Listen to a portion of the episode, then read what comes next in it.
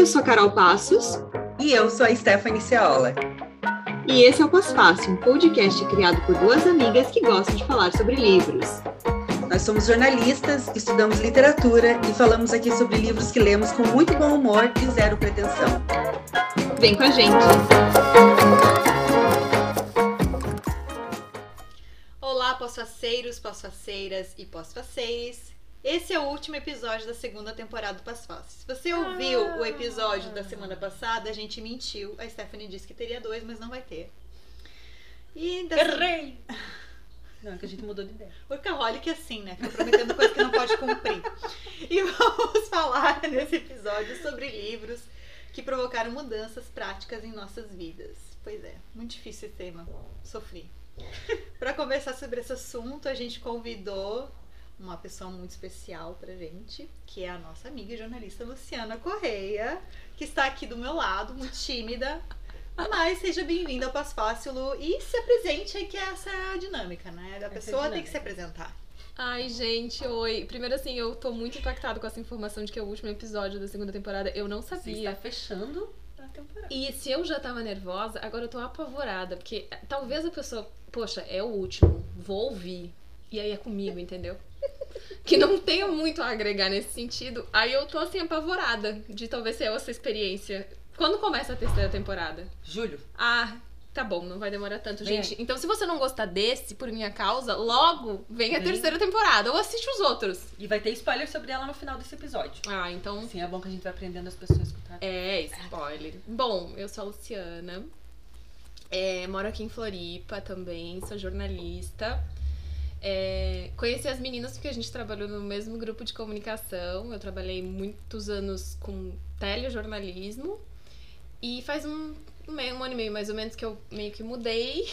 E agora eu, eu trabalho com internet, assim, não trabalho com internet, não sou influenciadora. Não, não, Mas- Ah, trabalho com esse negócio de internet. É mais ou menos isso que aconteceu com a minha vida, saindo da TV, que é praticamente um dinossauro, e indo pra internet, né? Trabalho numa produtora de audiovisual focada em conteúdos pra internet, que é a Dia Studio. Siga, inclusive. É, Merchan, merchan. já fiz. Jequiti. E é isso, eu acho, assim. é, Fiquei muito feliz de ser convidada, muito, muito honrada, mas assim, cagada de medo, né? Porque eu acho que eu não tô à altura dos outros convidados, mas tudo bem. Tá sim. E sem falar que a gente fez uma temporada inteira só nós duas, então tá muito Nossa, meu Deus. Se a, pessoa, se a pessoa tá ouvindo até hoje, porra, manda um e-mail pra gente. Por que, que você tá ouvindo até hoje, a gente? Ai, meu Deus. Bom, desde o início dessa temporada, com amigas e amigos, a gente queria convidar a Luciana.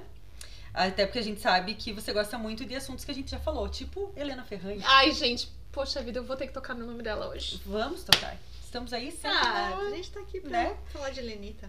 É uma Ferrunter de carteirinha, assim como nós. Inclusive, se vocês não ouviram, é o primeiro episódio dessa temporada 2, foi sobre a Ferrante, com a Angela Prestes, que é nossa amiga, jornalista, designer e fez a identidade visual do Pós-Fácil. Eu, É, eu ouvi e foi maravilhoso. Minha funcionária. É, a Carol é chefe dela. Vê, né? Por isso que ela fez identidade visual. Não, mentira. Ah, mentira, gente. E a gente também teve um extra com a Gabi Duarte, né? Que foi sobre a visita dela em Anápolis. Maravilhosa. Anápolis, parece que eu tô falando de Anápolis Sim. em Goiás, né? Parece. A cidade de Nápoles na Itália. Que é chique esse episódio, pelo amor de Deus. Não Bom. é Pantanal. Ai, é que eu tô muito pantaneira. Ai, como ela tá pantaneira. E aí, como a gente queria muito convidar a Luciana, mas a gente não tinha certeza sobre o que você andava lendo. E eu também não tinha mais criatividade pra pensar em novos temas. Eu fiz o quê? Terceirizei a responsabilidade, cheguei pra Lu e falei sobre o que, que tu quer falar. Fala aí pra gente. E deu nisso, né? Essa Então, coisa. esse, né? Ela escolheu um tema que a gente achou muito interessante, que é isso, sobre livros que provocaram mudanças práticas na nossa vida. É, talvez a gente se exponha demais nesse episódio. É, talvez. A gente tá bebendo? Tá. Também. Pode dar ruim? Sim. Pode acontecer. Mas a gente acha que vai ser legal. Então, assim, já que você deu a ideia, gata, você começa. O que, que você trouxe pra roda aí pra nós? Gente, eu, eu. Ai, primeiro eu quero dizer que eu fiquei pensando, poxa vida, do que, que eu vou falar? Porque assim, eu gosto muito de ler. Também, mas eu tenho total noção que eu não tô assim no ritmo e no nível das gurias aqui. Eu, eu sei disso. Aí eu pensei, meu Deus, como é que eu vou. O que, que eu vou propor, né? Até porque eu já ouvi alguns que, assim, falaram sobre coisas que eu gosto, entendeu? Então, tipo, poderia ser sobre aquilo, então como não repetir? Aí eu não sei, tive uma iluminação e fiquei pensando em alguns momentos da minha vida, coisas que aconteceram a- muito a partir dos livros. É claro que eu acho que assim, todo livro que a gente lê, a não ser que ele seja muito ruim, de alguma forma ele vai mexer com a gente, né? Ele atravessa, né? é, e deixa alguma coisa ali. Às vezes muda, né, coisas, enfim. Mas a- al- alguns, talvez, eles provoquem mudanças. Assim, literalmente você fez alguma coisa porque você leu aquele livro, assim. E foi isso que, eu, que me veio na cabeça. Aí eu lembrei de três momentos.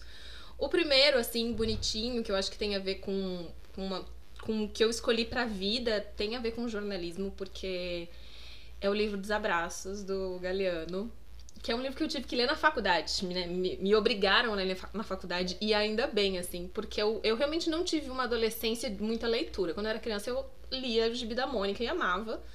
Mas eu não ficava lendo muito assim, ah, a coleção Vagalume toda. Não, não era essa pessoa, não tive essa relação. E, ah, talvez até um pouco alienada, talvez. Mas eu já sou velha, né, gente? Era outra, era outra geração, assim. E aí na faculdade tive que ler esse livro. E eu fiquei absolutamente encantada, assim, muito encantada com ele. E, e assim, né? to- poxa, é um livro muito fácil de ler, porque são contos e crônicas, às vezes, muito curtinhos, de meia página, mas todos, assim, muito, muito, muito profundos é, e bem escritos. E eu fiquei absolutamente apaixonada, pensando: meu Deus, eu queria muito conseguir escrever assim. Claro que não consegui, né? Nunca na vida eu escrevia daquele jeito. Mas ele, eu acho que muito me, me fez querer escrever. Eu ainda naquele início de faculdade, de não saber o que, fazer, o que, que, que eu gostava mais na faculdade. E eu acho que o texto foi uma das coisas que mais, assim, enfim, uma revelação pra mim. Então, assim, como que eu vou escrever? O que, que, que, que que eu quero que as pessoas sintam quando eu escreva qualquer coisa que seja? Eu queria que as pessoas sentissem um pouco daquilo que eu senti lendo aquele livro, sabe? E, e aí eu acho que eu me dediquei mais a pensar de que forma e co- me colocar e fazer as pessoas ou emoção, ou raiva, ou indignação, e quando eu sentia isso, colocar isso nas coisas que eu podia escrever pra poder chegar minimamente perto daquilo que eu sentia lendo aquele livro, assim. Então eu acho que aquele livro foi muito importante pra isso. Não que a minha carreira, né, eu nunca escrevi, nunca trabalhei, por exemplo, em jornalismo impresso, que é algo muito ligado ao texto. Mas mesmo assim, trabalhando na TV, ou mesmo na minha vida, que seja na minha rede social, assim, às vezes a gente quer escrever, e eu sempre penso muito nisso, assim, em como que aquele texto não passa totalmente batido pela pessoa, sabe? Como o Galeano faria? A pessoa pensa na ideia. Como É. o Galeano contaria essa história? Como que ele falaria sobre isso pra fazer a pessoa pelo menos dar Uhum. um suspiro, assim, né? E aí eu é, até tá falando pra Stephanie que daí, de quando eu pensei nisso, eu pensei, ai, nossa, faz muitos anos que eu li esse livro, vou, vou rever. E comecei a ler ele de novo agora. E aí eu encontrei um trecho que. que ai, eu até tenho ele aqui. Será que posso ler ele? Claro. Que é bem. É só um parágrafo mesmo. É, Ai, eu separei uma aqui desse livro pra ler também. Será que vai ser o mesmo? do Qual que é o mesmo, teu? O que eu gosto desse livro aí do Galeano é O Desafio. Tá, mas vocês duas iam falar sobre o mesmo? Não, é que ela tinha me contado antes que ela ia Ah, falar sobre ele. Eu bonito. lembrei que eu adoro Eu fui buscar a pizza e as duas ficaram aqui de É. conversa, É, a gente. Ah, a gente Deus. se, se programou. Na verdade, tem vários que eu gosto, mas aqui o parágrafo é esse Celebração da Voz Humana 2. Que é muito, muito, muito bonito que fala. Ah, eu vou ler então, porque Leia, ele é curtinho. Tinham as mãos amarradas ou algemadas, e ainda assim os dedos dançavam, voavam, desenhavam palavras. Os presos estavam encapuzados, mas inclinando-se conseguiam ver alguma coisa, alguma coisinha por baixo. E embora fosse proibido falar, eles conversavam com as mãos. Pínio Angerfeld me ensinou o, alfa- o alfabeto dos dedos que aprendeu na prisão sem professor. Alguns tinham caligrafia ruim, me disse, outros tinham letra de artista. A ditadura uruguaia queria que cada um fosse apenas um, que cada um fosse ninguém.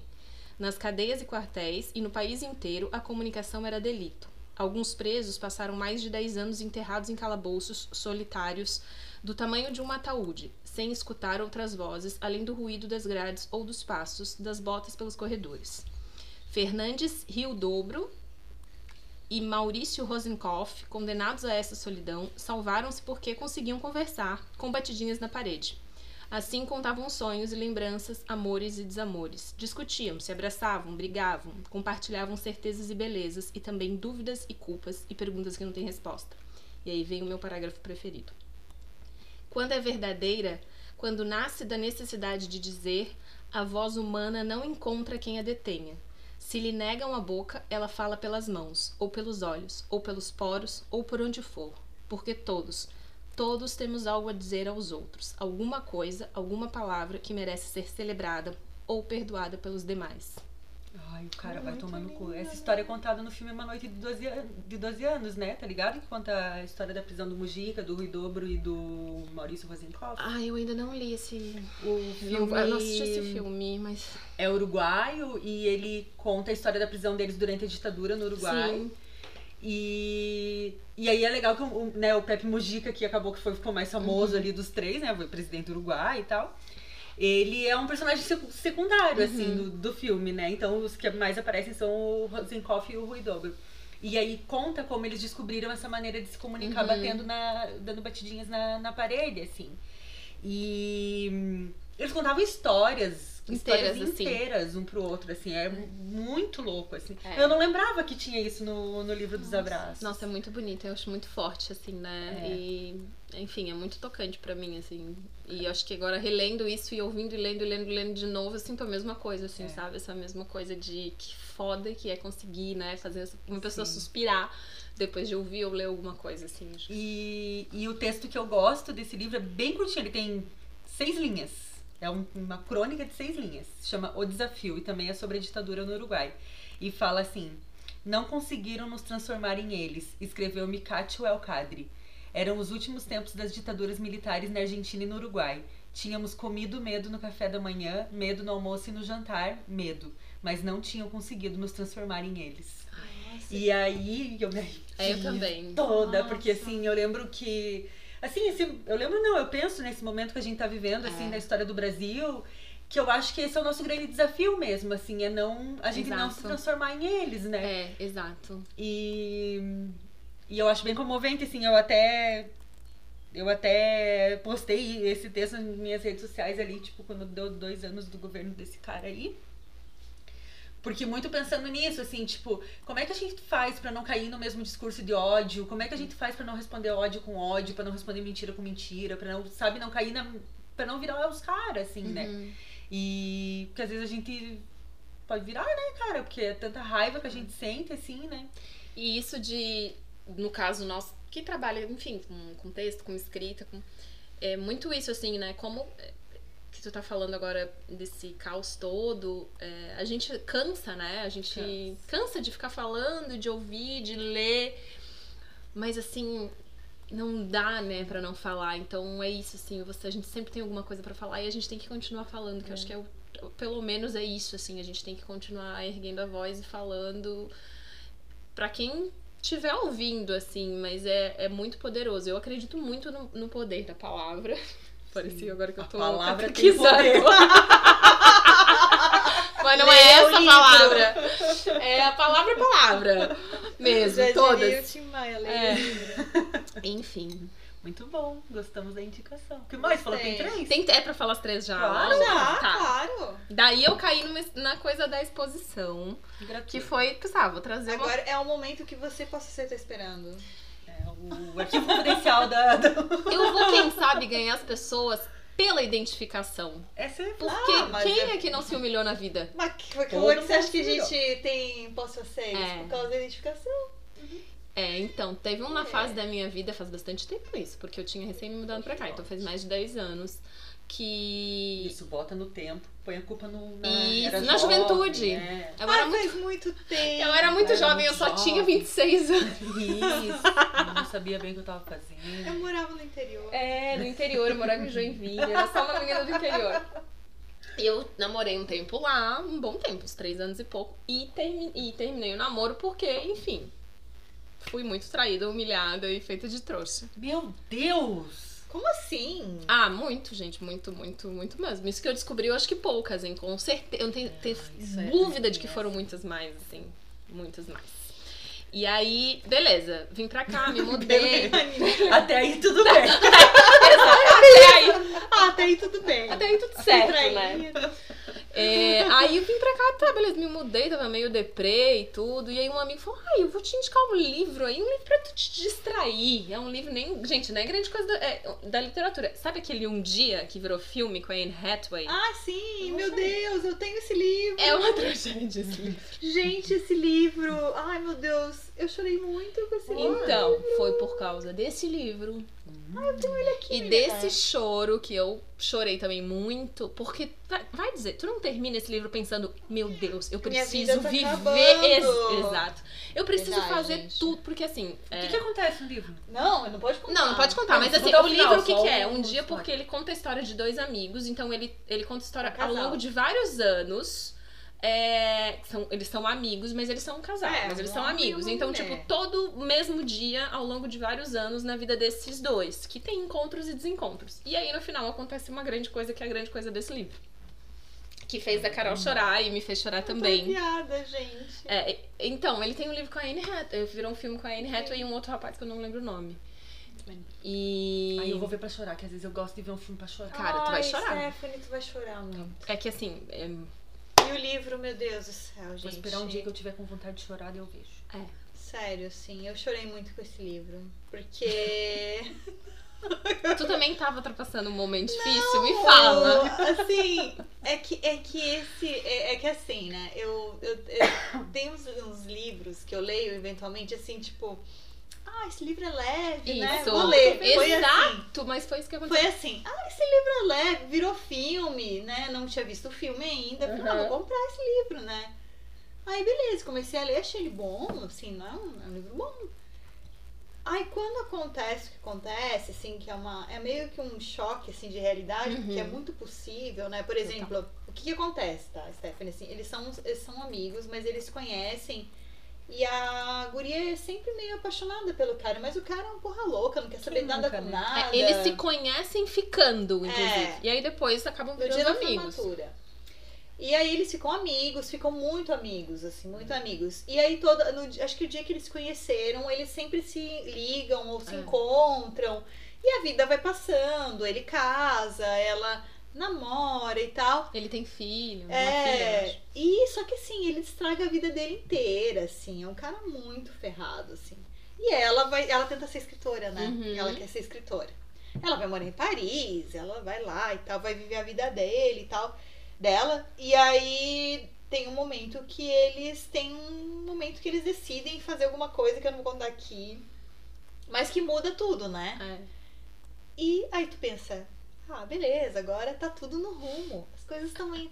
E acontece uma coisa muito, muito, muito, muito triste. Muito triste. É. E é muito real, porque é isso, né? Tu, tu, tu tá vivendo tua vida ali e tu não pensa que. Exato, que pode tudo mudar assim, né? Muito num segundo, assim. E é injusto, né? É muito injusto. Exato. Meu Deus, gente, vou ter que chegar em casa Não, vou te emprestar esse livro aí. Ah, eu não vou ler. É muito longo. É, o filme, o filme resolve mais rápido, com certeza. Nossa, mas esse livro. Não, eu, eu confesso também, olha. pra Não, mim ele é muito envolvente, né? E, e engraçado, porque eu também li o livro, só Ah, depois até fui descobrir que tinha um filme. E, e quando eu assisti o filme, eu- era a mesma coisa que eu tinha imaginado na minha cabeça, exatamente a mesma Ah, é? coisa, assim, sabe? O filme, então o livro ele é realmente muito poderoso nessa descrição de você É. conseguir visualizar aquilo que, tinha, que aconteceu. E daí você reagiu. Botou um cropped. E aí, antes tivesse voltado o golpe de reagir, eu fui pro oposto do reagir, na verdade. Foi uma Ah, ação, daí mas tu o que, que pensou eu fiz? assim, a minha vida vai acabar, eu preciso voltar pra ele. Foi isso que aconteceu. Ah, não, sabia. Luciana! Mas isso que Acontece, isso que é vida Foi isso que real. aconteceu. Foi Eu sei, eu já tive nesse lugar, amiga. Foi Meu isso que aconteceu, gente. Eu, tipo, terminei aquele livro, literalmente, juro por Deus, eu me lembro até hoje. É, eu fechei aquele livro e pensei, caralho, e se acontecer com isso, isso comigo amanhã? Não, esse negócio tá mal resolvido. Não, eu vou voltar, Dani, não quero nem saber, eu vou voltar. Não interessa o que aconteceu, eu vou voltar. E voltei. Óbvio que foi Então, uma. mulheres, não leiam esse livro. Se estiverem Não, vulneráveis. não. Assim, ó, se você. É que assim, é que assim, eu também eu reconheço assim, porque ele- o que que ele faz, né? E o cara é horrível, tá? Hoje a gente tem uma consciência assim, pô, esse É que cara é era um jovem, lixo. ela era Eu era jovem, Esse eu não cara tinha é um toda essa minha lixo. consciência. Mas tu fica assim pensando, poxa, sabe aquela pessoa assim que Merece vai uma ali, tu vai ali, aí tu gosta muito dessa pessoa, tu Não. pensa assim, tu sabe, né? Você já, já viu, me viu nessa situação, né? Eu já vi Tu você, gosta da vi pessoa, e aí tu pensa assim, essa pessoa vai cair na realidade Aham. que ela me ama. E assim, ela ó. me ama. igual- ele é um cara muito legal, todo mundo gosta dele, mas ele não serve pra ela, porque enfim, ele não é que não serve pra ela, mas ele aprontou as deles e tal. E na minha era assim, tipo, eu aprontou horrores comigo, mas nossa, todo mundo gostava dele, ele é um cara muito legal. Nossa, vai dar, sabe? Agora vai. Agora vai funcionar. Eu achei que ia fazer uma barulheira. Até o gato veio tirar essa Ele, ele tá indignado. Eu achei que ia dar uma barulheira, porque Porra, é tá, tá gordinho, meu gato. E é que óbvio que não deu certo, né, gente? É claro que. Ainda bem, né? Que, tipo, na verdade eu não lamento ter terminado de novo, porque graças a Deus, hoje na minha vida, inclusive, amor, te amo. Grande beijo, Royal. É, imagina, graças a Deus, hoje estou onde estou. Mas eu não deveria nem ter voltado, esse é o ponto. Mas tudo bem. Quem nunca, Mas, né? Quem É, nunca fez, se gente. colocou nessa situação? E eu, olha, não é que eu vou. O livro realmente, ele é muito envolvente. Não, nunca vou colocar a culpa no livro, mas assim. Juro por Deus, gente, se eu não tivesse lido aquele livro, eu, eu diria eu não teria voltado. Ah, mas agora eu vou problematizar que esse livro Pronto. realmente ela é a romantização da pessoa errada. Claro, porque ele, pô, É, ele, ele, ele, ele fala assim, pô, essa pessoa ele tem um. No fundo, sabe aquele cara esses vezes aí? No fundo, no fundo. Ele, ela vai te atacar, não pega ali embaixo. No fundo, no fundo, essa pessoa é boa. é, Ele vai, ele vai chegar um dia que ele vai pensar assim, eu também sou apaixonado por ela. é, não, com certeza, é isso aí, É. isso aí. Foi isso, foi isso que aconteceu. Mas eu, eu, assim, ó, gente, é, um, é, assim, ó, é um livro bom, tá? É, se você tiver tranquila, não tiver vulnerável. Meu Deus do céu. Não, e ele tá de boaça ali. Tadinho. Ele foi comer, vocês viram, né? É, O meu gato tá gigante. Então, assim, você é mulher jovem que tá num momento de vulnerabilidade, É. melhor espera um pouco. principalmente se tiver alguma relação aí com algum Boy lixo. boy lixo, não, não. Segura pra ler depois ou assistir depois. Tenta ficar um pouco mais forte, porque ele pode te induzir a tomar atitude. Sabe aquela coisa, a vida é uma só? Tamo aqui sem fazer nada mesmo? Ele é isso, essa amiga. Sabe, tu todo mundo tem um amigo que na hora que tu tá ali pra É. fazer merda, tu diz será? E a pessoa diz, ai, a vida é uma só, vai. Porque não é com ela. Exato! Mas o livro teve esse efeito sobre mim. A vida é uma só, literalmente. Vai lá e, e faz o que tu quer fazer. Mas não é assim. Eu não raciocinei e fiz. Mas beleza, acabou no final, deu tudo certo. É. Mas foi por causa do livro, gente. Foi, foi por causa Foi. do livro mesmo. É, Ele mudou a minha negar. vida nesse momento ali. Ele fez um, me deu um empurrãozinho desvio. pro lado, assim, mas depois. Ok. E o terceiro? Tem E o terceiro? Não, acho que o terceiro ele é até mais. mais não polêmico, mas ele é de um, de um tema, assim, cabeçudo. Ai, meu Deus, porque eu vou ter que aí, ó. A Marina Mels indicando É, o Nelson Rodrigues Rodrigues. no Dia No da Mulher. dia da Eu- mulher. Isso, isso. Não, não, não é isso. Não é isso. É só porque assim, eu sou, eu não tenho filhos, né, gente? E, e eu agora vou ser obrigada a evocar a nossa maravilhosa Helena Ferrante. E eu acho que é, o fato. Eu tenho 37 anos, e talvez o fato de eu não ter filho hoje se deve muito ao. A, a Helena Ferrante. Alô, Helena Ferrante. Você está nos desencorajando. Ai, gente, não, ela é maravilhosa, mas é porque ela de fato me fez refletir e ela me balançou. O primeiro livro que eu, que eu li dela foi A Filha Perdida, antes de ler a, a tetralogia. E ele. E meu Deus, faz o quê? Eu acho que uns seis anos e pouco, assim, que eu li. E eu, com certeza, ele balançou, mexeu ali na minha cabeça, do tipo.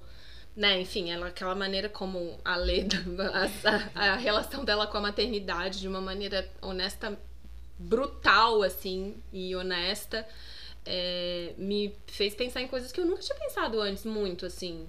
Ah, claro, sabia que era perrengue, sabia que era difícil, mas ali tocou em lugares muito específicos, assim, sobre o que, que significa, talvez o que, que significaria pra mim, né? Falando da minha experiência, óbvio, gente, eu adoro crianças e sempre quero que as pessoas tenham filhos porque eu adoro crianças. Mas pra mim, não, eu pensei, não sei se eu não sei se eu quero estar nesse lugar, eu não sei, e foi muito a partir do livro dela e depois alguns outros, mas mais especificamente a filha perdida, assim. que mexeu demais comigo. Enfim, até hoje não tenho filhos ainda. Não sei se, se terei. E acho que tem muito disso mesmo, das coisas que eu li e das reflexões que eu fiz a partir disso, assim, sabe? Então, é, para mim também é um. Foi um marco na minha vida, sem É, dúvida mas nenhuma. Ele dá. Eu, eu sou uma pessoa, eu sou uma mulher que quer muito ser mãe, mas ele também me dá uma. Tipo, opa, sabe? É, ele te desperta, né, que, outras reflexões, né? assim. Será que eu fugiria? Será que eu largaria minhas Será eu crianças abandonaria também? um pouquinho? Um pouquinho. E sabe Alô, que Vini? eu tô. Vamos agilizar. Pelo jeito não balançou tanto, né, pessoal? Não, eu tô lendo um livro que, como a gente, o Pós-Fácil é parceiro da Companhia das Letras, nós estamos ganhando muitos livros. E eu tô lendo um livro que eu só baixei ali porque dizia que era uma autora que inspirou a Helena Ferrante Ah, que é Alba de Céspedes. É um livro chamado Caderno Proibido. Foi escrito na década de 50. E é um diário, é um formato de diário, assim. E, meu, tem dá pra ver muito que a Ferrante se inspirou nela, não pelo jeito de escrever, que da Ferrante é único, assim, mas é uma mulher que, tipo, é o pós-guerra na Itália, né? Pós-segunda guerra mundial. E ela tá descrevendo a relação dela com o marido e os filhos. E, e aí ela vai começando a admitir pra ela mesma, assim, né, né, como é um diário, a insatisfação dela com os filhos, com a filha principalmente, assim, tipo, ela tá puta com o jeito da, da menina e tal. Isso, e aí é tão engraçado, eu dou risada horrores com ela, porque ela, tipo, ela tem muito medo que alguém descubra que ela tá escrevendo um diário. E ela já é uma mulher de 40 e poucos anos, assim. E aí ela fica assim, tipo, meu Deus, tive que. Ela escreve assim, tive que parar agora um pouco de escrever, porque eu achei que alguém tava entrando. E eu fiquei pensando, onde é que eu ia esconder o diário? pra ninguém. Que imagina se alguém lê que eu tô escrevendo isso, sabe? Tipo. E aí eu acho que a Ferrante é massa porque ela tem essa crueza, assim, de contar as coisas, tipo, sem vergonha, assim. E a Alba conta, mas com vergonha, sabe? Tipo, admite sentimentos ali do- de uma mãe, mas culpada. Uma mãe ainda Sim. culpada por se sentir assim, né? Sim. E a Ferrante, ah, foda-se, né? É, ela já escancara, não né? tem culpa nenhuma. É, assim. mas também a personagem não é, ela não tá falando pros outros, né? Ela É. tá vivendo É. internamente Total. aquilo, né? Exatamente. Tipo, tanto que quando na Filha Perdida, quando ela vai, ela acha que a. Meu Deus, esqueci o nome da, da personagem. A, a, a mãe da menina? A é, A Nina, né? é, ela acha. A Nina. Ela acha que a Nina vai é, entender ela, que a única pessoa Sim. que ela demonstra, ela é julgada, É. né? Ela, ela fica naquela solidão. E todos os personagens, eles nunca falam abertamente. Uhum. É verdade. É A não ser a Lila, né? dela. É. Grande Lila, maravilhosa. Mas beijo, o- Lila. os outros não falam. É. Nem a Lenu, a Lenu fica ali só no. É outra que, né, guarda ali o que tá pensando. Aquela, eu tô com um pouco de ranço da Lenu nesse momento, porque eu tô vendo a série agora, a Sim, Mina eu já vi Genial. tudo. Já viu tudo? Eu ainda Não, não, não vi tá tudo naquele. também. Nossa, tá muito. Meu Deus, é muito linda essa série, cara. Ah, tudo. Eu. Nossa. Ai, mas eu julgo muito a Lenu, gente, é muito complicado. Mas sabe assim, eu tava vendo, tipo, eu tava ouvindo, vi um, um mini doc, eu acho, do diretor contando um pouco sobre a personagem, assim, como que, eles, como que ele orienta elas, né? Até assim, eu nunca tinha prestado atenção, depois eu fui prestar atenção, que ela fica muito em silêncio, assim, nas cenas, Uhum. ela é meio inexpressiva também, Uhum. mas é aquela coisa da cabeça cheia de coisa, E né? contida, assim, né? Muita É, coisa é acontecendo muito dentro e pouco ela fora. É muito, ela é muito reprimida, a Lenu. Muito. Agora eu tô simpatizando, depois que eu vi Agora ela dá uns gritos de vez em quando nessa temporada nova. também, né? Aquele Ô, marido bundão, né? dela. Não, no- na série não cheguei nessa temporada ainda. Ah, eu confesso que eu dei uma parada, assim, sabe? Porque É, faz um pouco. mexeu bastante de novo comigo, assim, fazia tempo que eu tinha eh, lido os livros, daí comecei, daí eu fiquei, e é isso, tu sabe que tu vai sentir coisas assistindo Aham. ou lendo, né? E às vezes tu não tá muito bem, pensa, não, hoje eu não vou, porque, cara, não vou conseguir lidar direito com isso, assim. Ai, a- Mas é, é, lembrando dos livros, é, o marido dela, aquele Inútil. insuportável, inútil. Que é isso, não tem como. É, isso é verdade. então tá, tem mais algum? Feminista. Ah, é. Esquerdo macho. Né? esquerdo macho total, né? Ai, não, acho que, é acho que assim, tem até outras coisas menores, mas sei lá, eu, eu me lembrei dessas três porque são três fases marcantes na minha vida, de certa forma. Eu achei assim. bem profundo. Eu gostei também. Bom, um reverbera, dois, né, reverberam até hoje, que eu lance mais ainda, mas essa coisa da maternidade é uma coisa que tô, eu não acho que eu não passo um dia sem, sem pensar nisso, assim, na minha vida. E sempre volto pra essas questões. Mas, mas sabe que isso é interessante, assim, que eu já vi várias mulheres falando assim, ah, eu me senti muito representada quando eu li, né, a Ferrante, e eu... E pra mim, assim, é, tanto que pra mim foi difícil pensar no livro, porque eu... Eu, eu não sei se eu fico muito pensando na, na estrutura da história quando eu tô lendo, não sei o quê. Porque eu fico assim, meu Deus, é muito coerente que essa pessoa não queira ter filho ou que tenha abandonado os filhos, sabe? Sim. É muito coerente mesmo os livros. Será que eu sou uma pessoa fria, sem coração? Não. Não, acho, Eu acho que, não. que todas nós nos sentimos assim. É. Ah, então tá bom, obrigada. Achei também coerente. Obrigada, Brasil.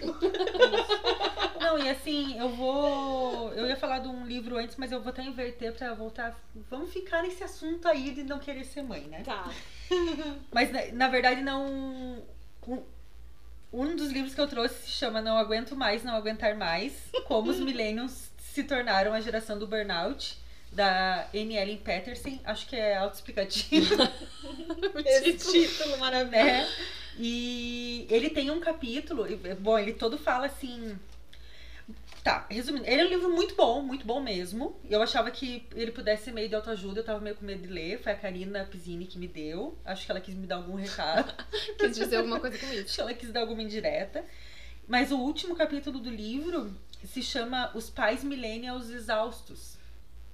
Então, assim, até então, são oito capítulos falando de relação de trabalho. E no nono fala de paternidade, de maternidade principalmente.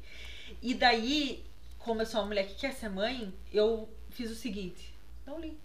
Ai, Não li mentira! o último capítulo. Negação, ela tá em negação, Negação. ela tá em negação. Comecei a ler e pensei: se eu ler isso aqui, Não não vai. mais querer ter filho, gente. Não, mas tem que saber a realidade, Não menina. quero. Não pode ser. Não pode romantizar os negócios. Aí eu não lhe juro, eu fui até um tanto assim, aí que tipo, começou a me dar aquele. Eu pensei, cara, eu não vou mais ler. E aí eu, parei- eu fui direto pra conclusão e eu não, Concluindo. não li. Mas assim, eu trouxe esse livro pra falar de relação de trabalho, assim mesmo, que ele, né, que é. Deixa eu pegar o roteiro, que senão eu vou falar merda. que ele provocou mudanças na minha vida nesse sentido, assim, né? Para de rir, Carol. Grande beijo, Laís, minha colega de trabalho, que me deu uns toques aí pra não me expor mais. É, beijo Laís, conheço Laís também. É assim. É, O que, que eu acho interessante? Ele tira a responsabilidade. Tipo, tá, beleza, todas. Tu já teve uma crise de burnout? Eu não, eu não, não sei se foi um burnout, Teve, teve. mas eu literalmente, eu literalmente larguei o emprego. Sabe por que tem? Larguei o emprego sem ter outro é, pra, pra Ah, substituir, então eu acho que. Ah, teve. Acho que Oh, foi. Meu Deus. Acho que foi. A Carol teve, eu tive. E assim, o que eu acho interessante desse livro é que ele tira do indivíduo a culpa, a responsabilidade por isso, assim, Paulo, te amo. né? Não, meu psiquiatra. Nosso, nosso, nosso psi. E, e aí ele, ele explica, ela explica, a autora, como a sociedade capitalista nos moldou desse jeito, assim. Então, tipo, antes, por exemplo, eu tinha muito comigo assim que eu pensava, ah, fui- eu sou desse jeito, de trabalhar igual uma louca, de sempre levar tudo a sério demais, de ser muito perfeccionista e tal, por causa da minha criação. Daí eu fui pra terapia e eu comecei a culpar meu avô. Coitado, pô, tá lá. Beijo, vô, aí onde quer que ele Vivendo a vida esteja. dele lá onde ele tá. Porque ele era muito exigente, né? Ele era muito, você tem que fazer tudo sempre certo. Tipo, o maior elogio que ele podia dar pra alguém era dizer que a pessoa era muito trabalhadeira. Sim. Então, tipo, eu era muito trabalhadeira. Meu avô falava pra todo mundo que eu era muito trabalhadeira, assim. E aí eu continuei sendo muito trabalhadeira, até eu pifar. E, e aí eu não quero mais ser muito trabalhadeira, entendeu? Uhum. Tipo, antes quando alguém me dizia assim, meu Deus, a Stephanie aqui na redação, ela patrola. Entrega uma matéria, não sei o que, é uma máquina. Eu achava que era um elogio. E agora eu fico ofendida se alguém me diz isso, assim, porque eu não sou uma máquina, eu sou uma pessoa. E esse livro ele traz muito de- desse tipo de experiência, assim, sabe? De a gente sentir orgulho de ser uma máquina, de parecer uma máquina. Sim. E disso acabar nos adoecendo, né? Que, tipo, né, ela chega na, na conclusão de que o burnout é o caminho final decretado pra quem tem esse tipo de comportamento. Você vai ter burnout, já é uma doença, né? Então, tipo, a gente vai adoecer.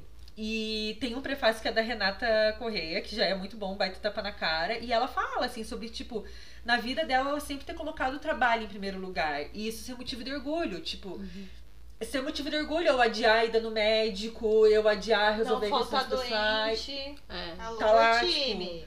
Eu tenho endometriose, eu já fui trabalhar morrendo de cólica, indo chorar no banheiro um milhão de vezes, porque eu achava um absurdo eu não ir trabalhar porque eu tava com cólica. E eu não quero mais passar por esse tipo de experiência, assim. Então, agora depois que eu li esse livro, foi bem recente, eu comecei a pensar muito, tipo, eu quero ter tempo pra mim e um tempo que eu não precise justificar, sabe? Só é meu, assim, eu posso fazer o que eu quiser dele. Sim, Então, estou aí nesse processo de buscar ter mais tempo pra mim. sim. E eu trouxe um trecho desse livro, tapa na cara, assim, ó, de todas nós. Eu ia dizer de todos vocês, mas é de todas nós. Que eu acho, assim, que todo mundo tinha que ler esse livro. Eu queria obrigar as pessoas a lerem esse livro. Mas principalmente as pessoas apaixonadas pela profissão. As pessoas que têm o trabalho com propósito, que buscam um trabalho com propósito. E aí eu trouxe esse trechinho, prestem atenção, Que que diz o medo. seguinte. O desejo do emprego descolado pelo qual você é apaixonado é um fenômeno particularmente moderno e burguês. E como veremos, uma forma de tornar certo, certo tipo de trabalho ah, a tal ponto desejável que os trabalhadores vão tolerar todo tipo de exploração pela honra de ocupar aquela vaga. A retórica do, do, do faça o que você ama e não vai trabalhar um dia sequer na vida é uma armadilha para o burnout. Ao disfarçarmos o trabalho na linguagem da paixão, somos impedidos de pensar no que fazemos como aquilo que verdadeiramente é, um ofício, não a totalidade das nossas vidas. Nossa, isso é muito forte. E aí eu tô muito na meta aí da não a totalidade das nossas vidas. Sim. E aí Meu eu quero Deus. saber, né? Nós três temos a mesma profissão. Que a gente diz com muito orgulho assim, "Ah, jornalismo é uma cachaça mesmo, a gente É. não consegue largar. Parece que, né, show de bola, assim. E vocês querem ter algum comentário? Não, sobre eu acho interessante, assim, de jornalista também, que a gente tem uma coisa assim, que a gente acha que tem, a gente tem que estar ligado em tudo o tempo Uhum. todo, porque. Ai, Ai, a gente tem que saber tudo, né? Ai, nossa, tem, não posso Uhum. perder nada. E isso é horrível, assim, mas é, essa coisa assim do propósito, da paixão, é um discurso bem liberal, assim, bem novo, assim. Redondo não, né? Já tá um tempinho aí, mas é muito nisso, assim, muito focado, né? Na, você, indivíduo, assim. É, primeiro que o trabalho é isso, né? Trabalho. É um, se hoje eu ouvi isso, inclusive de uma pessoa que eu trabalho comigo que achei maravilhosa essa frase, que ela falou assim: se não for, se trabalho fosse totalmente bom, você não seria pago pra isso, pra fazer isso. É, verdade. maravilhosa, eu não posso dizer quem falou, mas foi maravilhosa. Gostei, gostei também. E aí eu fiquei assim, tipo, sempre penso, penso nisso, assim, né? Essa coisa de é, trabalhar, por exemplo, tu tem que fazer um negócio, tu bater o ponto, vai lá e faz. Ah, é só uma coisinha. Uhum. Tu tem que estar sempre conectada, você tem que estar sempre ali. Isso é muito falso e é muito nocivo, assim, o ponto, voltar correndo trabalhar. tu pode gostar do teu trabalho, tu pode ser, ser uma motivação, não tem problema nenhum. O problema, eu acho, é quando vira essa relação, assim, que você já não tem mais como separar, sabe? O que, que é a tua vida, o que, que é o teu Nossa. trabalho. Quando todas as pessoas que você se relaciona são do teu trabalho. Tipo, redação a gente sabe Casa com a disso. pessoa do trabalho. Tu vai bar com quem? Com as pessoas que tu acabou de, de, de baixar uma página. Nossa, é, É, muito isso. né? E sabe o que, que eu me lembro também do nosso passado em comum? Ai, gente. É, mas com certeza vocês ouviram e eu ouvi muito. é, Tá, mas como é que é isso assim? Como é que... Não, mas peraí, isso é uma oportunidade pra Ah, ti. Mas é isso que ela falou. Né, exatamente. É uma Tipo, honra. É, exatamente, esse mesmo lugar do, do local descolado, que é uma honra, é uma oportunidade, te faz acreditar que de fato você é privilegiada por estar ocupando aquele lugar, quando na verdade você tá ali trocando por um trabalho seu. Você que é, você que tem o, o negócio que eles precisam, né? Não o contrário, assim. E, e aí isso entra na nossa cabeça e vai consumindo a gente mesmo até o momento que você só percebe quando você pifa completamente, ou quando aquilo te faz mal, te faz desmaiar, ou te faz surtar, ou te faz chorar, ou te faz brigar com pessoas. E aí vai indo, assim, demora pra gente hoje. eu trabalho agora com muita gente bem nova, assim, e vejo é, muito, né, essa dedicação enorme. E, e outras pessoas jovens, muito jovens, que eu penso e, e vejo trilhando esse mesmo caminho, assim, sabe? Ai, tipo, medo, né? e eu só falo assim, só para e pensa um pouco em ti, assim, isso é trabalho, sempre vai ser só trabalho. É muito importante que a gente goste, que a gente faça com o coração. Seja comprometido. Que a gente seja comprometido, claro que sim, em tudo, mas ainda assim, é, né, a gente precisa sempre se colocar em primeiro lugar e a gente se deixa totalmente de lado, assim. Enfim, eu.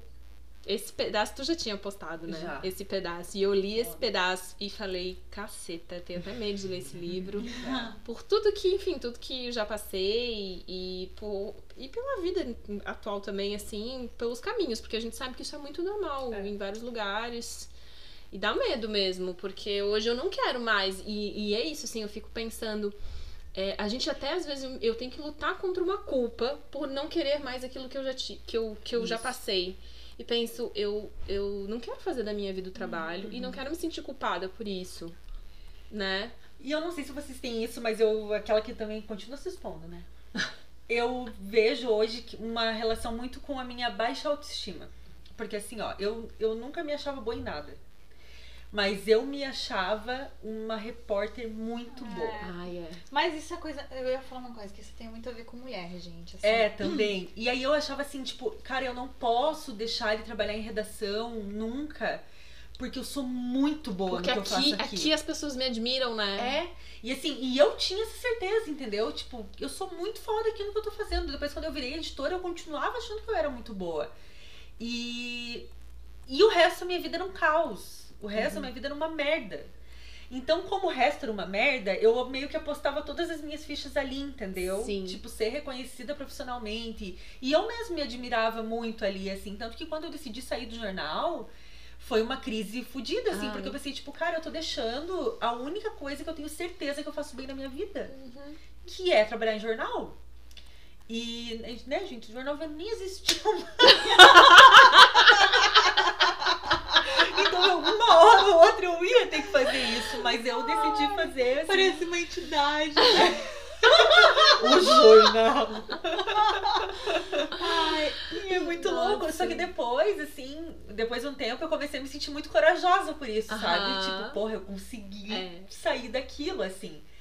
Só que eu lido com a síndrome de impostora até hoje. Nossa, meu achar que eu Deus. nunca vou ser tão Mas boa quanto eu fui fazendo eu- aqui. eu- o que Nossa, eu, o que te eu vejo muito. muito. assim também é essa dedicação assim a- acima né do que a gente deve ter ela vem muito da- do, do fato da gente ser mulher porque a Uhum. gente tem muita a gente vem com uma coisa assim de você tem que ser o apoio, você tem que estar presente, você tem que estar ali. E, e é isso, você fica se questionando o tempo todo se você está sendo boa ou não. Tem dias que eu.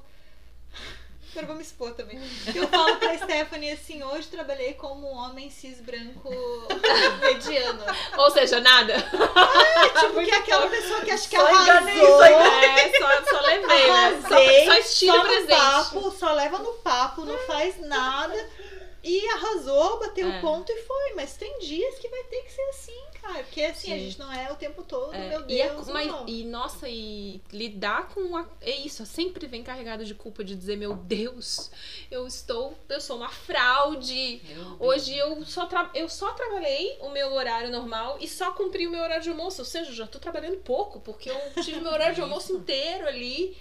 Que loucura, não? E agora só porque tu falou do negócio assim no impostor, eu sou obrigada a citar a pesquisa. Eu sei que essa. vai Ai, pra- sim! né, vai- momento falar mal de homem. por eu- favor, gente, a gente tá gravando, saiu ontem uma pesquisa dizendo que só 3% dos homens que responderam a pesquisa lá do Instituto Ideia acham que são feios.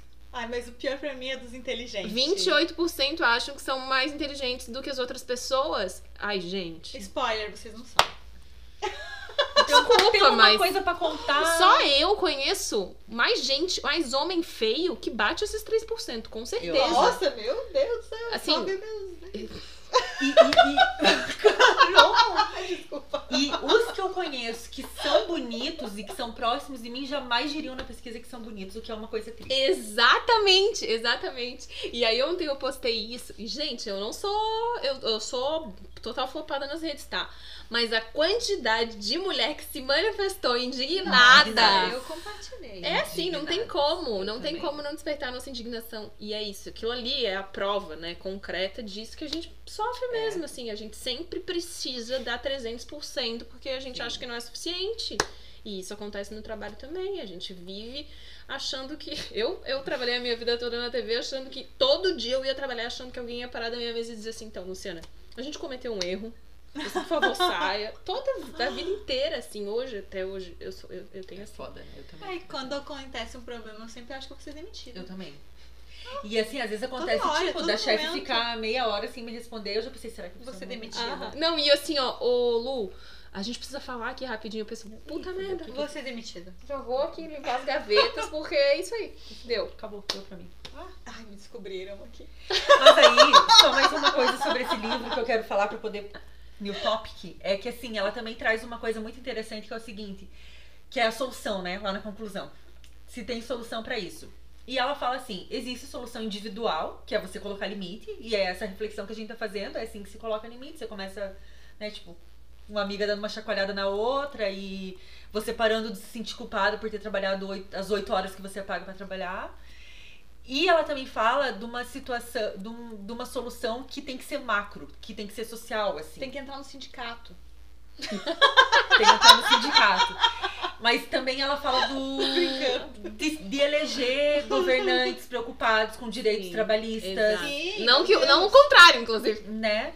Que sejam preocupados com questões sociais e com a garantia de direitos mínimos para as pessoas, Uhum. sabe? Porque assim, a gente também chega nesse combo aí de exaustão no trabalho, porque a gente não tem mais nada, né, Mas gente? é Tipo, isso que eu digo que é um discurso liberal. Porque É liberal. as pessoas não têm mais essa, essa consciência política, social, que você tem que reclamar, você tem que falar, cobrar os seus direitos. É. Porque as pessoas acham que elas têm que estar sempre felizes com o trabalho. Se ela não tá feliz, tá errado. É ela. E porque elas acham que se eu reclamar aqui, é, tem 87 pessoas desempregadas que vão Ah, ocupar o meu lugar, porque tá tudo uma merda, porque as pessoas não estão passando fome, essas coisas.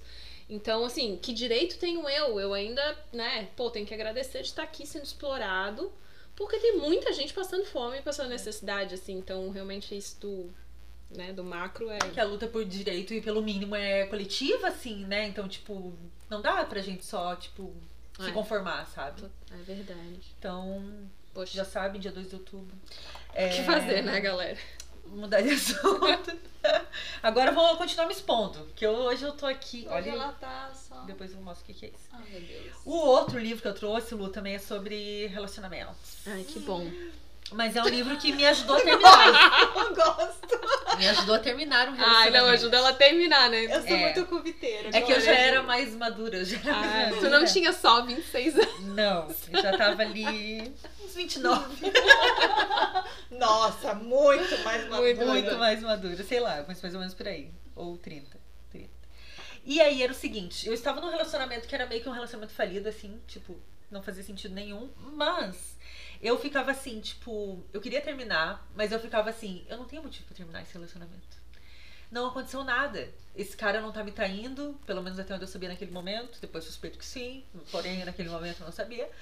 E tipo, ficava nessa, assim, tipo, como é que eu vou explicar pras pessoas por que, que eu terminei? Meu Deus Sim. do céu, Ah, gente. Sabe, tipo, o Nestor já me julgou aquele dia porque eu falei isso, mas você também tá me julgando. E, e eu ficava muito nessa, assim, tipo, como é que eu vou chegar pro cara e vou dizer, olha só, eu quero terminar Só porque eu quero. porque, ah, porque eu quero. E aí eu não conseguia. Eu, fiquei, eu fui, fui, fui levando, assim, porque, tipo, eu não sabia como argumentar por que, que eu queria terminar. E aí eu estava lendo esse livro maravilhoso, que é uma trilogia do Mia Couto chamada As Areias do Imperador. Esse é o livro 2, chama Sombras d'Água.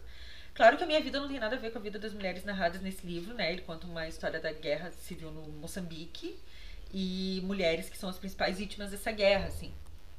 Porém, tem uma personagem aqui que eu não vou me lembrar o nome dela, e ela escreve uma carta pra terminar um relacionamento que não tava bom. E ela escreve uma coisa muito, muito, muito maravilhosa, que é o seguinte. Que foda, né, que eu vou contar isso. Ai, mas era muito Vai. com o que eu estava me sentindo naquele momento. foi, né? ela, ela explica, né, pra ele por que, que ela tá acabando aquele relacionamento. E aí ela fala assim: morri sempre que não me amaste. Morri ainda mais quando, quando pensaste em me salvar. E regressei a essa existência sem luz nem brilho. Não é de mais crença que preciso, é de vida. Daí o trecho que a grande ficha caiu. A tua crueldade não foi fazer-me mal, foi não me fazeres nada. Foi deixares-me sem tamanho, desfocada, inexistente.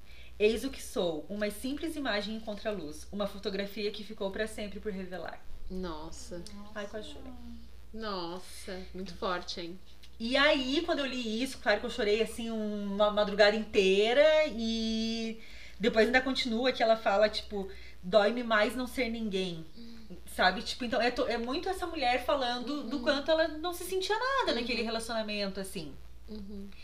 E foi o que me motivou a Tipo, eu li isso e pensei, cara, é isso, sabe? Tipo, é, não te fazer nada é tão motivo quanto te fazer mal, sabe? Sim. Claro, né? Tem o mal e o mal, né? Também, assim, né? Tem Claro, coisas claro. muito graves que podem acontecer que num, num relacionamento. Mas nesse caso específico, eu pensei, é isso. Né? Não tá aqui, tá cagando baldes pra mim, vou ter... Olha, gente, mas que, que coisa, hein? Porque é um movimento Forte, muito né? grande na vida, né? É. Foi bem importante mesmo. Foi. E será que se tu não tivesse lendo esse livro, tu acha que quanto tempo mais tu ia levar pra. Ah, minha filha era capaz de eu fazer alguma cagada. Mas a gente tá ficando amiga, já acho que não ia dar. É, Tu ia dar esse ela ia toque, Carol. esse toque, é. Quando Ah, não, é pra quando não tem livro, tem amiga, né? É. Ah, e também acho que Ah, eu sou aquela amiga assim que fica assim meio, tipo, sabe assim, que fica assim no, em cima do muro, assim, que fica. Ah, não sei. ah, não, eu falo, não. Sim. Não! Mulher! Chega! Chacoalha, deu. né? A pessoa. Mas foi, né, assim, bem bom. Nossa, eu li agora até fiquei meio vermelha, assim, mas eu muito achei... bom. Adorei. E achei bem, bem forte mesmo. Ai, ele. tão bonito. E o que eu gosto, assim, do Miyakoto, né, gente, tipo, é um homem, né? Uhum. É um homem hétero branco, né? E o cara escreve isso, assim, e eu sinto tão forte a presença feminina na escrita dele, Sim. assim, eu acho bem admirável, assim mesmo, porque não é fácil, assim, né? Tipo, né, nessa trilogia inteira é... são mulheres as protagonistas, né?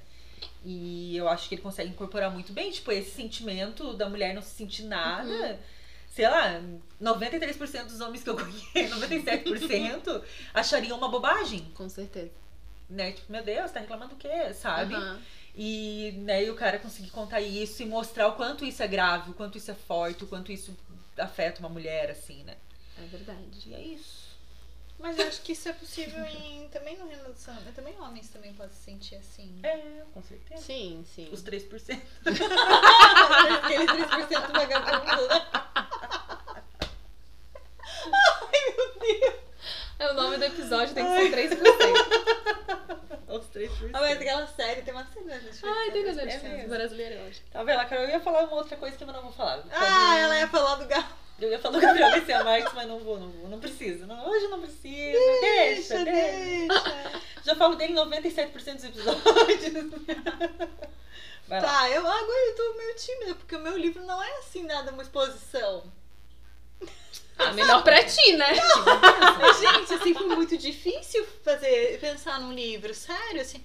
Eu fiquei pensando, pensando, pensando, porque assim, os livros que eu que me motivaram, assim, tipo, por exemplo, a escrever e tal, eu já falei, Uhum. né? Em outros momentos. Alô, Aline Bey.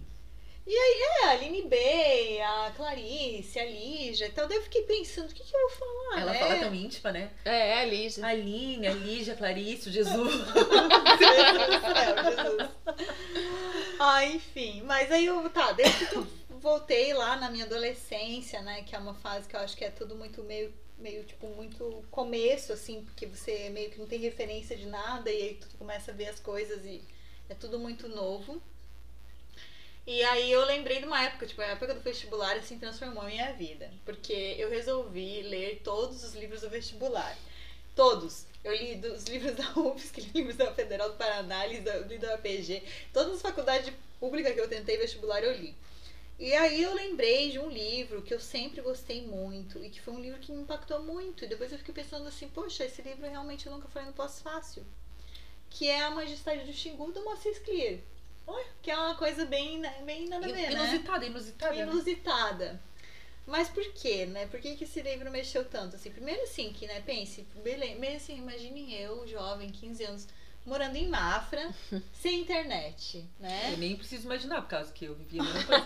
Aí você tá lá, né, tal, daí pega um livro desse, esse livro, é, só pra vocês terem uma ideia, é um livro que ele conta, é um, um paciente, tá contando uma história pra um médico, ele tá na UTI, não tem nome o narrador, e ele tá contando uma história de um amigo dele que ele conheceu quando eles vieram pro Brasil. Então ele é um imigrante judeu russo que veio pro Brasil e ele tá contando a história desse amigo dele que é um intelectual comunista chamado No- Noel Nuttels. Os dois vieram juntos no avi- no navio, é, depois se perderam, cada um foi viver a sua vida, mas o Noel, ele virou um personagem, um herói assim pra ele, um herói. E aí você, eu lembro que quando eu li esse livro, ele fala tanta coisa, porque ele mistura realidade com ficção o tempo todo do livro. E aí eu fiquei pensando, será que esse cara existiu mesmo? E tipo, né, fiquei pirando assim que esse Noel existia mesmo, né?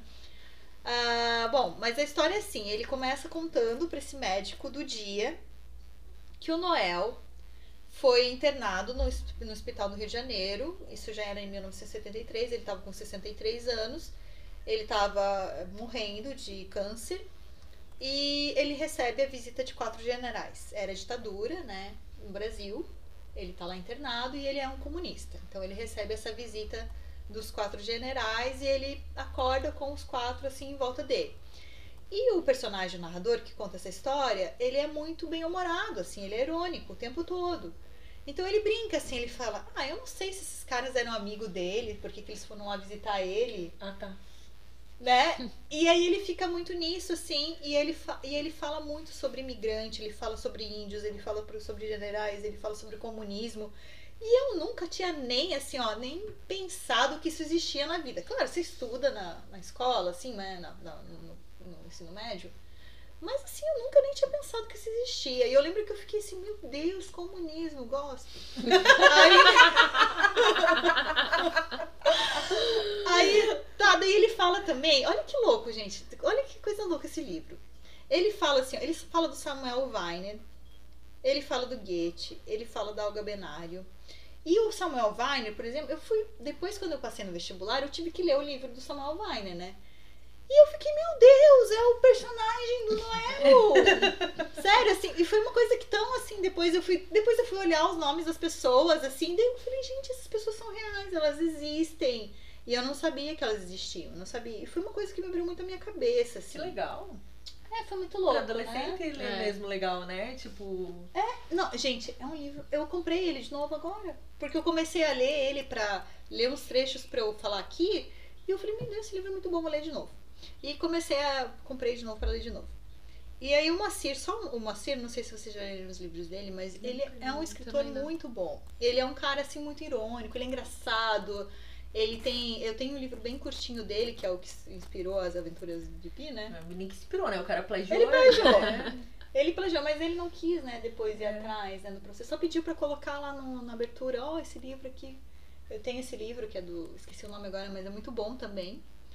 E, e ele é um escritor muito massa, assim. Uma vez eu lembro que eu vi, ele ia pra uma feira do livro, eu acho em Curitiba.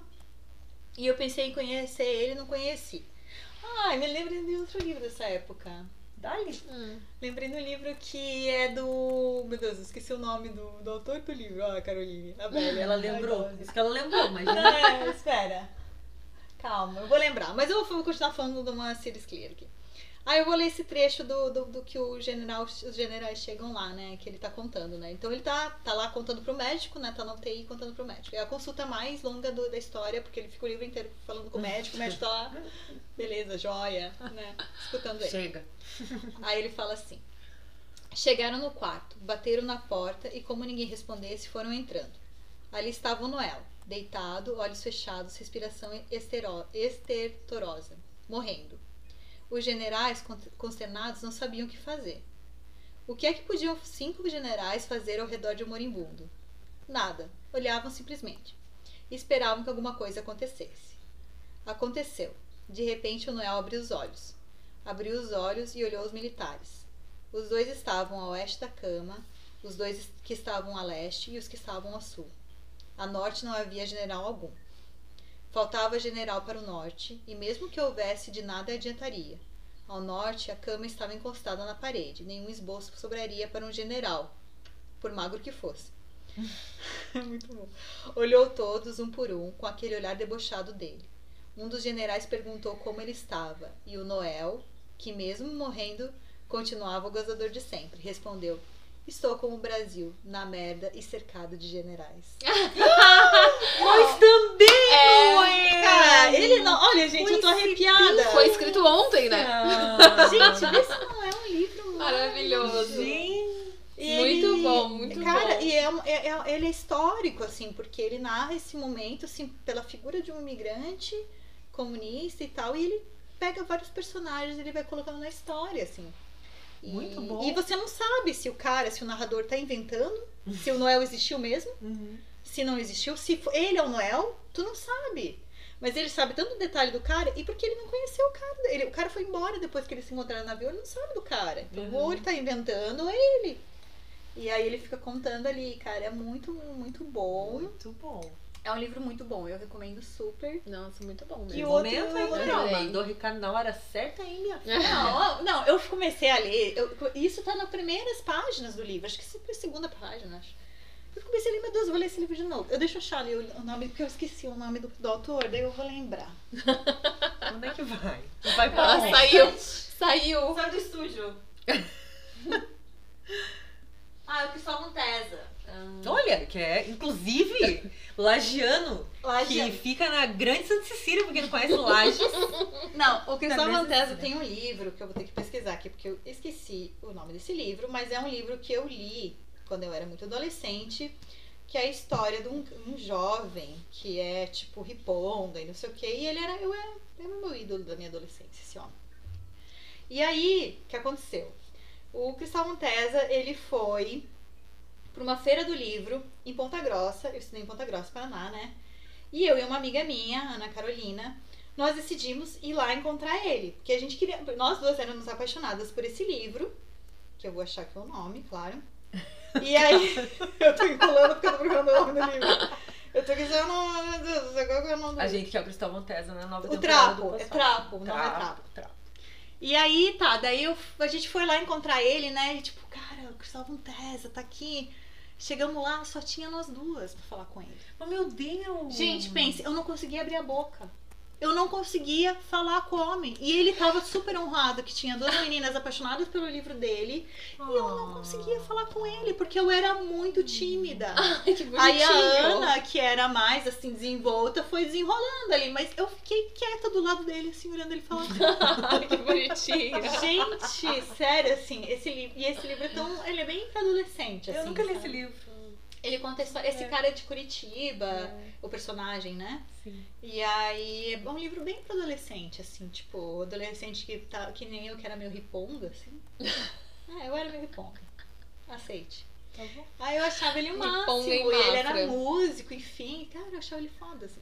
E aí eu fui lá conhecer o Cristóvão Tese e fiquei mudo perante o Cristóvão Tese. Desculpa aí, Cristóvão Tese. Não, agora tu vai ter uma oportunidade porque a gente vai convidar ele pra nova temporada. Meu Deus, será que eu vou ficar muda? Eu vou ter que contar tu história pra ele. vai contar, vai contar. Se tu não contar. Tu eu- lembra aquela vez na Feira do Livro em Ponta Grossa que só fui eu e uma amiga minha? Não, mas aí a gente já encaminha é, esse episódio pra ele. É. Que ele já vai vai conhecer saber, essa é. história. E aí a relação de vocês vai começar a partir disso, entendeu? Isso. Vai ser mais fácil. Vai ser daí. legal. Mas ele é vai ficar muito emocionado. São dois livros assim que me motivaram muito. Mas não foi nada assim, não tem nada revelador, né? Não precisa É, lembrar às demais. vezes mais até é bom, né? É, às vezes é bom. Tipo, talvez te preserve de algumas relações É. complicadas, Pode- humilhantes. tipo, preserva de humilhação. Mas eu acho que aí vocês querem falar de mais algum? Não? Ai, gente. Ah, eu Então eu vou fazer uma coisa que eu ia fazer, Faz. Hum. que era o momento gabo, Hum. que é o seguinte, o, não é que o 100 anos de solidão mudou a minha vida, mas mudou, né, gente? Vamos combinar que mudou, não só a minha. mas assim, é, às vezes eu tenho uma coisa que eu, às vezes, tipo, estou ali no momento de angústia. Aí tem a pessoa que, tem a, que é católica, que não sei o que, ela pega a Bíblia, que tá amassado esse livro, e abre. E eu, quando eu tô, assim, num momento de dúvida na minha vida, eu pego o 100 anos de solidão do Gabriel Garcia Marques, eu abro pra eu ver o que Gabo tem a me dizer. Maravilhoso. Então vou fazer isso agora nesse. Não tô num momento de angústia, mas vou fazer isso pra ver o que Gabo me diz hoje. Ai, que bom, ainda Ai, bem. Jesus. Ai. E é um trecho que já tá marcado. É. E tá escrito remédios. remédios a Bela. Acho que é a morte dela, será? Acabou de falar e Fernanda sentiu um delicado vento de luz que arrancou os lençóis. Gente, escutem esse momento.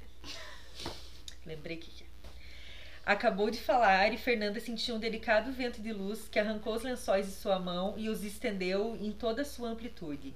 Amaranta sentiu um tremor misterioso nas rendas de suas anáguas e tratou de se agarrar no lençol para não cair, no mesmo instante em que Remédios a Bela começava a se elevar. Úrsula, já quase cega, foi a única que teve serenidade para identificar a natureza daquele vento irreparável e deixou os lençóis à mercê da luz, vendo Remédios a Bela, que dizia adeus com a mão, entre o deslumbrante bater de asas dos lençóis que subiam com ela, que abandonavam com ela o ar dos besouros e das dálias e passavam com ela através do ar, onde as quatro da tarde terminavam e se perderam com ela para sempre nos altos ares, onde não podiam alcançá-la nem os mais altos pássaros da memória. É muito lindo esse Nossa. trecho dela. Nossa. É muito lindo. A gente, agora tudo me deu uma ideia. Que o episódio que a gente vai gravar, que é um lugar especial e que a gente vai gravar, pô, a gente pode fazer isso. Cada uma leva uns livros, a gente abre, daí a gente É. lê, daí a gente conversa. É bem legal É isso. verdade. Vamos fazer isso. Vamos fazer. É o, é o Minuto da Sorte versão. É, Ai, eu um minuto adorei. sabedoria. Sabedorias. Adoro! Ah, muito legal Vamos mesmo. fazer. Eu ia falar aqui do lugar especial. Fala então. Vou contar. Fala, achei que era uma surpresa. Ah, né, a gente... Porque assim... Quem assim tem amigo tem tudo, gente. Quem tem um amigo tem tudo. Ai, Emicida, se quiser vir também, Ah, também. nossa, ele é escritor, a gente pode chamar ele. É verdade. Livros infantis, inclusive. Assim a gente encerra essa segunda temporada do Pós-Fácil e eu vou dar alguns spoilers do que vem aí. Vai ter um episódio extra, muito especial e muito profissional, Nossa, muito chique. durante o nosso merecido descanso, que a gente vai gravar no Matraca Estúdio da nossa querida amiga Simone Feldman, que nos convidou pra gravar lá. Ai, Simone, eu te amo! Maravilhosa. Grande beijo, né? A gente achou muito legal, assim, porque a gente já queria gravar no estúdio dela e ela entrou em contato com a gente, convidou.